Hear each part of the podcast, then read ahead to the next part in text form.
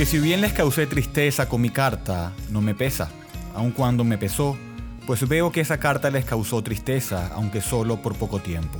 Pero ahora me regocijo, no de que fueron entristecidos, sino de que fueron entristecidos para arrepentimiento, porque fueron entristecidos conforme a la voluntad de Dios, para que no sufrieran pérdida alguna de parte nuestra. Porque la tristeza que es conforme a la voluntad de Dios produce un arrepentimiento que conduce a la salvación, sin dejar pesar, pero la tristeza del mundo produce muerte. Porque miren, qué solicitud ha producido esto en ustedes, esta tristeza piadosa, qué vindicación de ustedes mismos, qué indignación, qué temor, qué gran afecto, qué celo, qué castigo del mal. En todo han demostrado ser inocentes en el asunto. Segundo de Corintios 7, del 8 al 11. Bienvenidos a una nueva entrega de Bridge Radio Español. Mi nombre es Eduardo Martorano y hoy vamos a empezar a hablar sobre el arrepentimiento para salvación. La religión bíblica exalta a Dios y humilla a los hombres. La religión bíblica siempre tiene esta característica. Exalta a Dios y humilla a los hombres. Y el tema del dolor por el pecado a lo mejor no es muy popular, pero es indispensable. Y también es imprudente ignorarlo. Porque para el cristiano aquí es donde vivimos. Tan cierto como estamos pecando diariamente, Así nos debemos arrepentir diariamente. Y parte de nuestra experiencia cristiana lleva consigo este dolor continuo, a veces agudo, pero continuo por el pecado que aún está presente en nosotros, el pecado que todavía nos molesta. En el Evangelio nos sentimos totalmente insatisfechos con nosotros mismos y sumamente satisfechos con el Salvador. Esto es lo que el Evangelio nos hace. Y no solo nos hace eso al principio, haciéndonos totalmente insatisfechos con nosotros mismos y supremamente satisfechos con el Salvador, sino que continúa haciéndolo. Y aquí está el apóstol Pablo, que ama a estas personas de la iglesia de Corintio y se ha puesto a sí mismo en gran parte para impartirles consuelo. Recordarán en el primer capítulo cómo les habla de consuelo, pero también encuentra aquí en este capítulo y en otros lugares un lugar para hablarles sobre el dolor por el pecado. Él habla en el capítulo 6 sobre la separación del mundo, la separación del pecado. Al principio del capítulo 7 habla acerca de la santidad y el temor de Dios y continúa dándoles aliento en los versículos 2 al 7, los versículos inmediatamente anteriores a nuestro texto. Pero luego los elogia, los elogia específicamente por el dolor piadoso, por el pecado que han exhibido, por una tristeza según Dios. Así que tomemos eso y veamos lo que nos dice nuestro texto. Primero, vemos el lugar para el dolor por el pecado. Versículo 8 dice una vez más, porque si bien les causé tristeza con mi carta, no me pesa, aun cuando me pesó, pues veo que esa carta les causó tristeza, aunque solo por poco tiempo. Aquí vemos que Pablo está expresando amor y preocupación por ellos y afecto por ellos. Y aquí les muestra otra señal de ese amor. ¿A qué se refiere? Pablo se refiere a la primera carta de Corintios, la primera epístola a la iglesia de Corinto, donde les dice, te traje la vara de la reprensión a causa de tu pecado, y veo que ha producido algo bueno. Al igual que pasar por nuestro jardín y sacar las malas hierbas, hace que las buenas cosas florezcan. Así que Pablo ha encontrado eso aquí. Piensa, por ejemplo, en la mujer samaritana. Ella está allí con el Salvador, con el Señor de Gloria, y está interactuando con ella. Y ella es ajena a sí misma. Ella está discutiendo teología con nuestro Señor, y Jesús indaga en su corazón, le dice cuál es su pecado, y dice en Juan 4:39, y de aquella ciudad muchos de los samaritanos creyeron en él por la alabanza de la mujer que daba testimonio diciendo, Él me dijo todo lo que yo he hecho. Ella les dice, vayan a ver a aquel que me mostró todo en mi corazón, todo lo que sabe de mí. Así que aquí está Pablo y les dice a los corintios, no me lamento, no me lamenté de tener que traer este aguijón a ustedes porque era necesario y era necesario para su bien, para su bien espiritual. Pero luego continúa y les dice que sintió dolor al hacerlo, que aunque no se lamentó y vio la necesidad de ello, tampoco lo disfrutó. Le trajo dolor. Una vez más dice, porque si bien les causé tristeza con mi carta, no me pesa, aun cuando me pesó, pues veo que esta carta les causó tristeza, aunque solo por poco tiempo. Y sabemos que Pablo amaba a los corintios. Y el amor a veces se expresa en estar más preocupado por el estado espiritual de alguien que arriesgar una relación con alguien. Así que vemos que hay lugar para este dolor, para traer este dolor por el pecado, y Dios hace eso con nosotros. Dios está dispuesto a venir y tratar con nosotros de esta manera. Por ejemplo, en una reprensión, en la predicación de su palabra o la lectura de su palabra, a veces a través de la disciplina de la iglesia, Él imparte y expresa este amor que sana y restaura. Entonces es algo necesario. Pablo confrontó el pecado grave en la iglesia de Corinto y por eso dice en el siguiente versículo, pero ahora me regocijo, no de que fueron entristecidos, sino de que fueron entristecidos para arrepentimiento. Me regocijé por el fruto, por lo que Dios hizo con él, por la bendición que fue traído con él. Así que vemos que hay un lugar adecuado para el dolor por el pecado. En segundo lugar, vemos ese contraste entre la tristeza mundana y la tristeza piadosa. Pablo los elogia por su tristeza piadosa y Pablo contrasta los dos.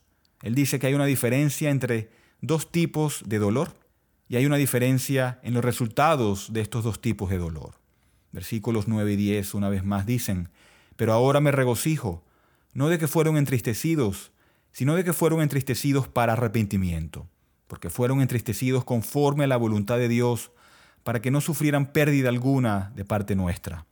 Porque la tristeza que es conforme a la voluntad de Dios produce un arrepentimiento que conduce a la salvación, sin dejar pesar, pero la tristeza del mundo produce muerte. Y la pregunta es, ¿cuál es la diferencia entre estos dos? ¿Y cómo sabemos si estamos ejemplificando la tristeza piadosa o la tristeza mundana? ¿Cómo distinguimos estas dos cosas bíblicamente? Primero, permítanme darles algunas características de la tristeza mundana por el pecado. Primero tenemos el traspaso de culpa, esto es, no asumir responsabilidad y culpar a otros por nuestras acciones. Por ejemplo, tenemos a Adán, que culpó a Eva y culpó a Dios después de pecar. Segundo, tenemos el dolor por las consecuencias y no por ofender a Dios. Esto es sentir tristeza o remordimiento más por las consecuencias de un acto que por haber ofendido a Dios. El ejemplo bíblico es Caín, que teme por su vida después de matar Abel. Otra característica de la tristeza mundana es la autocompasión. Esto es sentir lástima por uno mismo en lugar de verdadero arrepentimiento. Un ejemplo bíblico es Judas, el cual se sintió culpable después de traicionar a Jesús y terminó quitándose la vida. Eso contrasta, por ejemplo, con el arrepentimiento genuino de Pedro, quien también negó a Jesús, pero luego se arrepintió sinceramente y fue restaurado. Otra característica de la tristeza mundana es miedo al castigo sin odiar el pecado. Esto es temer las consecuencias, pero no sentir aversión o odio por el pecado cometido. Un ejemplo bíblico es el rey Saúl en Primera de Samuel. Saúl fue un ejemplo de eso. Él temía el castigo, pero no odiaba el pecado. Y podemos a veces tratar de eludir el castigo. Muchas veces puedes decirte, bueno, voy a pedir perdón para evitar el castigo cuando realmente no lo sentimos. No tenemos tristeza, según Dios. Otra característica es temblar sin verdadero arrepentimiento. Esto es mostrar signos físicos de temor o preocupación, pero sin un cambio de corazón. Por ejemplo, tenemos a Félix en Hechos 24-25, que dice, al disertar Pablo sobre la justicia, el dominio propio y el juicio venidero, Félix, atemorizado, dijo, vete por ahora, pero cuando tenga tiempo te mandaré llamar. Él está temblando bajo la predicación, pero despidió a Pablo y guardó sus ídolos no tuvo una tristeza genuina y piadosa. Muchos pueden tener un golpe natural de la conciencia, que es parte del hecho de que la ley de Dios está escrita en el corazón. Sabemos que algo anda mal, incluso los inconversos saben, y su conciencia los condena, que están bajo la ira de Dios. Pero no es solo un conocimiento de la cabeza. Dios quiere un corazón que sea humillado ante Él. Otra característica es que es hacia afuera en lugar de hacia adentro. Es como los fariseos cuando desfiguran sus rostros cuando están orando o cuando están ayunando para mostrar algún tipo de, dolor. Pero es algo mundano, es algo exterior. Se limitan a desfigurar sus rostros sin que sus corazones sean humillados ante el Señor. Otra característica es manifestación externa sin cambio interno. Es mostrar signos de arrepentimiento externamente, pero sin un cambio genuino en el corazón.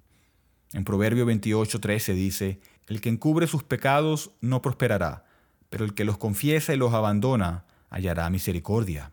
Otra característica es remordimiento de conciencia sin verdadero arrepentimiento.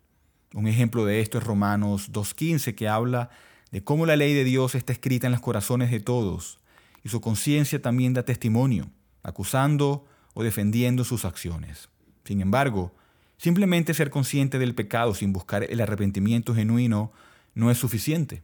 Y la última característica es alejarse de Dios en lugar de acercarse a Él. En Lucas 15, la parábola del Hijo Pródigo muestra la diferencia entre el arrepentimiento mundano y el verdadero arrepentimiento. El hijo menor inicialmente se alejó de su padre por deseos mundanos, pero cuando se arrepintió sinceramente, se acercó a su padre, quien lo recibió con alegría. En contraste, el hijo mayor, que puede representar a aquellos con un arrepentimiento superficial o mundano, se alejó del padre debido a su enojo y envidia. Pero luego están las características de la tristeza piadosa. La principal marca de la tristeza piadosa es que conduce al arrepentimiento y a su fruto como nos enseña nuestro texto. Aquellos bajo la predicación de Pedro, por ejemplo, son afectados hasta el corazón y claman, ¿qué haremos para ser salvos? La marca principal de una tristeza piadosa es que conduce al arrepentimiento y a su fruto. Pero la siguiente característica de la tristeza piadosa es que está centrada en Dios no centrada en el hombre. Vemos, por ejemplo, a David en el Salmo 51 que dice, contra ti, solo contra ti he pecado y he hecho este mal ante tus ojos. Él ha cometido asesinato, él ha cometido adulterio, él ha sido un ejemplo escandaloso para la nación y ha estado algún tiempo sin arrepentirse. Sin embargo, cuando está bajo el dolor genuino por el pecado, se centra en Dios. Él puede decir que a pesar de todo eso, a pesar de que pecó contra Israel, que pecó contra Urias, que pecó contra Betsabé, pecó contra su propia familia. Sin embargo, él dice, contra ti, contra ti he pecado. Hay una conciencia de Dios y una centralidad en Dios. La verdadera tristeza piadosa también produce quebrantamiento, siente horror del pecado. Joel dice en Joel 2, desgarra tu corazón y no tus vestiduras. Y Santiago dice que debemos llorar lamentarnos y humillarnos ante Él. Hay un temblor ante la palabra de Dios que resulta en arrepentimiento. Pero también hay diferentes resultados entre la tristeza mundana y la tristeza piadosa. Versículo 10 de nuestro texto dice, porque la tristeza que es conforme a la voluntad de Dios produce un arrepentimiento que conduce a la salvación, sin dejar pesar, pero la tristeza del mundo produce muerte. ¿Qué dice esto acerca de la tristeza mundana? ¿Cuál es el resultado? Es la muerte. Resulta en una culminación real, en un dolor intenso, que culmina en llanto, lamentos y crujir de dientes. Él dice, mira, el resultado de la tristeza mundana. No hay salvación sin arrepentimiento. Ese es el fruto de la tristeza piadosa por el pecado. Y esa es la vida del cristiano. Obviamente nuestra vida está llena de tremendas cantidades de alegría, de gozo, de las que hablamos regularmente. El gozo del Señor es nuestra fuerza. Nos regocijamos en el Señor siempre. Por ejemplo, en los salmos, por ejemplo, los salmos están llenos de alabanza exuberante y deleite en las cosas de Dios. Pero parte de la vida cristiana, un componente de nuestro estilo de vida se caracteriza por la humildad, el quebrantamiento y la tristeza, por el pecado, por el pecado remanente todavía en nosotros. Pero veamos en tercer lugar los frutos del arrepentimiento en el versículo 11 que dice, porque miren, ¿qué solicitud ha producido esto en ustedes? Esta tristeza piadosa. Eso quiere decir que la tristeza piadosa es observable. Pablo lo ve y sabe que ellos lo ven. Y entonces lo señala. Es como dice la Biblia, es el fruto del arrepentimiento. Es como la fruta en un árbol, puedes verlo, es distinguible. Y así, el arrepentimiento no es solo tristeza, este es un componente, pero no es solo tristeza sin un cambio de, dirección. El verdadero arrepentimiento no se detiene ni siquiera con el dolor piadoso, sino que se manifiesta en una vida cambiada. El arrepentimiento genuino da frutos. Y vemos esto en el versículo 11, cuando Pablo detalla en qué consistió el arrepentimiento de los corintios. Y de eso podemos extraer varias características con las cuales podemos evaluar si nuestro arrepentimiento es genuino. Primero Pablo dice, porque miren, ¿qué solicitud ha producido esto en ustedes, esta tristeza piadosa? Solicitud se refiere al anhelo de los corintios de cambiar su rumbo y restaurar su relación con Pablo. Esto también se expresa en las últimas tres palabras, cuando dice, qué gran afecto, qué celo, qué castigo del mal. Al principio eran apáticos e indiferentes al apoyar a los falsos apóstoles y al no disciplinar al hombre conflictivo. Pero Dios les había concedido el arrepentimiento, y así vieron su pecado por la ofensa que era, y estaban decididos y ansiosos de abordarlo bíblicamente, con anhelo y celo por Pablo. Vengaron el mal hecho al disciplinar al ofensor. Y aprendemos de esto que el arrepentimiento genuino no es apático hacia el pecado, no es indiferente sobre hacer restitución o restaurar una relación que ha sido dañada por el pecado.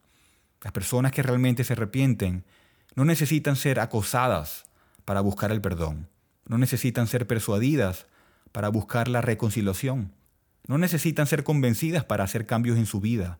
El verdadero arrepentimiento ve la seriedad del pecado y tiene el deseo de abordarlo bíblicamente. Pero segundo, Pablo dice, qué vindicación de ustedes mismos. El verdadero arrepentimiento se caracteriza por el deseo de limpiar tu nombre del estigma de tu pecado, el deseo de tener una reputación de rectitud en lugar de iniquidad. ¿Y cómo haces eso? Haces todo lo posible para asegurarte de que tu arrepentimiento sea tan público como lo fue tu pecado, como en el ejemplo de saqueo. Te comportas de manera que todos los que supieron de tu pecado ahora sepan que has dejado esa injusticia y que has comenzado a poner fruto apropiado del Espíritu en su lugar. Si tu pecado fue chismear, ahora te esfuerzas por ser conocido como alguien que habla la verdad y nunca mal de otro. Si tu pecado fue la impaciencia hacia alguien, ahora haces todo lo posible para mostrarle gracia. Deseas ser conocido por la rectitud que llevas el nombre del justo y deseas no traer reproches sobre su reputación. Tercero, dice Pablo, qué indignación. El verdadero arrepentimiento está marcado por la indignación. Aquellos que se arrepienten del pecado están justamente enojados consigo mismos por haber pecado contra Dios. Este es un efecto natural del dolor piadoso, pero es más intenso. Calvino dice, el primer paso es que el mal nos desagrade. El segundo es que, inflamados de ira, nos presionemos a nosotros mismos, de modo que nuestras conciencias puedan ser tocadas en profundidad. Y Charles Hodge añade, esta es una de las experiencias más marcadas de todo penitente sincero. La falta de razón, la mezquindad, la maldad de su conducta despierta su indignación, desea buscar venganza contra sí mismo. La persona arrepentida no se anima con pensamientos positivos. El arrepentimiento no sabe nada de autoestima. El arrepentimiento está preocupado por la estima de Dios o como dice Pablo en la cuarta característica del arrepentimiento, el temor de Dios, más que la preocupación por uno mismo. La reverencia por Dios y su honor herido domina los afectos de aquel cuyo arrepentimiento es genuino. Pero Pablo concluye con, en todo han demostrado ser inocentes en el asunto. No que nunca hubieran sido culpables de pecado, sino que habían dado tal fruto en consonancia con el arrepentimiento que habían enmendado las cosas y ya no podían ser culpados por el pecado que habían abandonado. Ese es el fruto del verdadero arrepentimiento, un anhelo y un celo, no una oposición para demostrar una vida cambiada a todos aquellos afectados por tu pecado, una indignación contigo mismo y tu pecado, nacida del máximo respeto por Dios, más que por ti mismo o que las otras personas piensen de ti, un anhelo por la restauración de cualquier relación dañada por tu pecado, y una verdadera preocupación de que se mantenga la justicia mientras el pecado es disciplinado y tratado bíblicamente. Al enfrentar conflictos en el contexto de tu ministerio en iglesia, asegúrate de examinar si tu arrepentimiento está marcado por estas características bíblicas.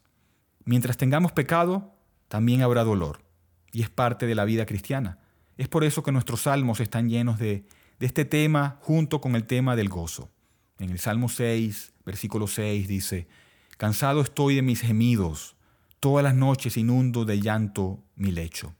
Pero también en el Salmo 56 dice cómo Dios pone nuestras lágrimas en una botella. Versículo 8 dice, Tú has tomado en cuenta mi vida errante, pon mis lágrimas en tu frasco. ¿Acaso no están en tu libro? Es decir, nuestras lágrimas no se derraman en vano, no pasan desapercibidos, son apreciados y preciosos para el Salvador que nos ama. Entonces, hay un pecado y corrupción que mora en nosotros y hay un deseo de ser más santos de lo que somos. El pecado crea sed y Jesús y su gracia son los que sacian y refrescan esa sed. Así que voy a terminar con tres breves pasajes. Primero Isaías 66, versículo 2 dice, Todo esto lo hizo mi mano, y así todas estas cosas llegaron a ser, declara el Señor. Pero a éste miraré, al que es humilde y contrito de espíritu, y que tiembla ante mi palabra. Salmo 34, versículo 18. Cercano está el Señor a los quebrantados de corazón, y salva a los abatidos de espíritu. Y el Salmo 51, versículo 17 dice, Los sacrificios de Dios son el espíritu contrito, el corazón contrito y humillado, oh Dios, no despreciarás. Hasta aquí este audio de Bridge Radio Español. Bridge es una librería cristiana reformada, sin fines de lucro, ministerio de enseñanza y cafetería. Estamos dedicados a discipular y equipar a los cristianos para la obra del ministerio y la edificación del cuerpo de Cristo. Hacemos esto al proporcionar recursos a precios módicos tales como Biblias nuevas y usadas y libros cristianos centrados en el Evangelio y materiales de estudio en inglés y español. Por favor, considera apoyar a Bridge Ministries a través de una donación única o mensual, ya que esto nos permite continuar nuestro alcance local e internacional a través de nuestros estudios bíblicos, conferencias y Radio Bridge. Puede donar y encontrar más información sobre nosotros visitando nuestro sitio web en bridgeminlaredo.org. Terminamos con la primera pregunta del Catecismo de Heidelberg, que dice, ¿cuál es tu único consuelo, tanto en la vida como en la muerte? El Catecismo responde, que yo con cuerpo y alma, tanto en la vida como en la muerte, no me pertenezco a mí mismo, sino a mi fiel Salvador, Jesucristo. Gracias por escuchar.